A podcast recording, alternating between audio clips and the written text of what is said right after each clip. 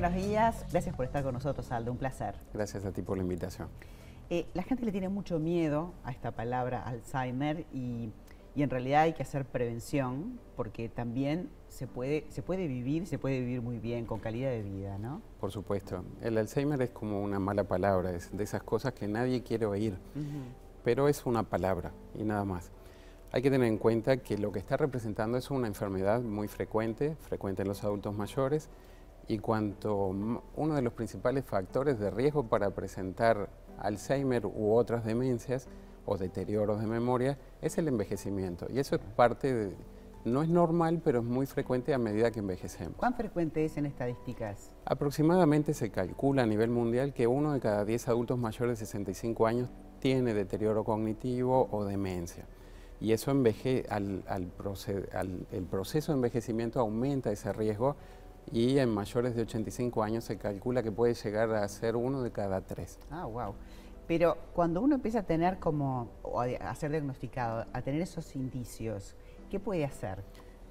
Esos indicios, cuando aparecen los indicios, ya esto lleva un tiempo.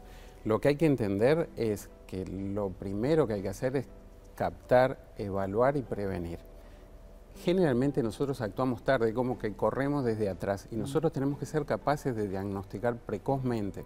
Y eso implica necesariamente buscar algo que aunque nos asuste por ese nombre que no nos gusta oír, es algo que hay que identificarlo y para eso hay formas de hacerlo. Hay, hay que captarlo precozmente e intervenir precozmente. Eso nos va a marcar una calidad de vida.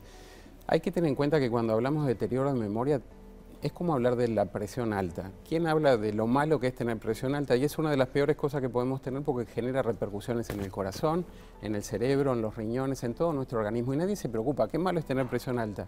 Pero nos preocupamos del Alzheimer o de otros deterioros de memoria, que quizás esa presión alta es uno de los factores de riesgo. Olvidarse no significa tener una demencia todo tiene un diagnóstico, entonces hay que ver de qué estamos hablando, porque a veces cosas parecidas no son lo mismo pero sí hay que tener en cuenta que cuanto antes se identifique cuál es el problema, mejor va a ser para esa persona que va a vivir muchos años más.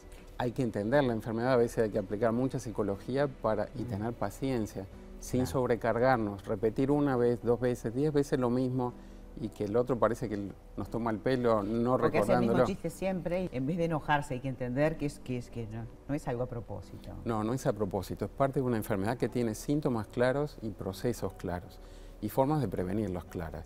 Entonces... Eso me interesa hoy de repente, es algo interesante contar a la gente, ¿cómo prevenirlo? Bueno, eh, una de las cosas fundamentales cuando hablamos de Alzheimer hablamos de una enfermedad específica. Hay otros deterioros de memoria y hay otros factores de riesgo y hablamos tanto de la presión alta, de la diabetes, del colesterol. Son todas cosas que influyen en nuestro cerebro y repercuten en nuestro cerebro y lo lesionan de forma crónica. Formas de prevenir el deterioro cognitivo, buen control de la presión, diabetes, colesterol, evitar el tabaquismo, evitar el alcohol, que son todas sustancias que afectan nuestro cerebro pero no a corto plazo. El tabaco y el alcohol no nos lesionan de un día para el otro.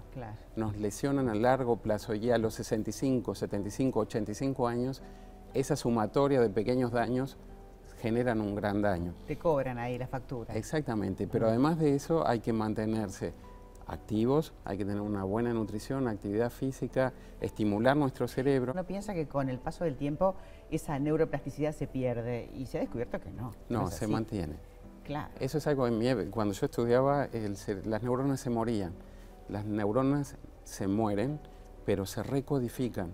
Aquellas que funcionan se pueden volver, eso se llama neuroplasticidad y eso implica la recodificación de esas neuronas para volver a conectarse y mantenerse activas. Hay que estimularlas. Esas funciones no se pierden, digamos, se readaptan. De se readaptan, se, se, reconectan, se, se hacen conexiones sinápticas, se unen, se pegan entre ellas para volver a eh, recodificar las funciones del cerebro y lograr que esas neuronas se mantengan activas. Y cuanto más gimnasia hacemos, más capacidad tienen para recodificar y para podernos adaptar. O sea que aprender un idioma, aprender a tocar un instrumento, aprender cosas nuevas. Nuestro cerebro, si no lo estimulamos, se atrofia.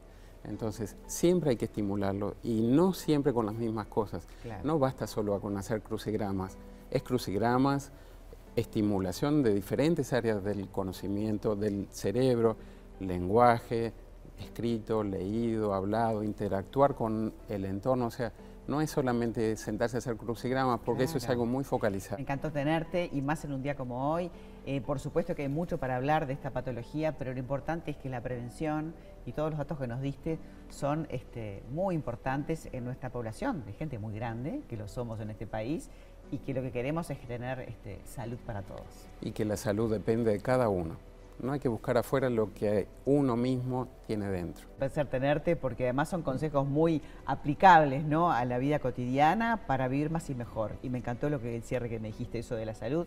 Es una responsabilidad de cada uno. Gracias.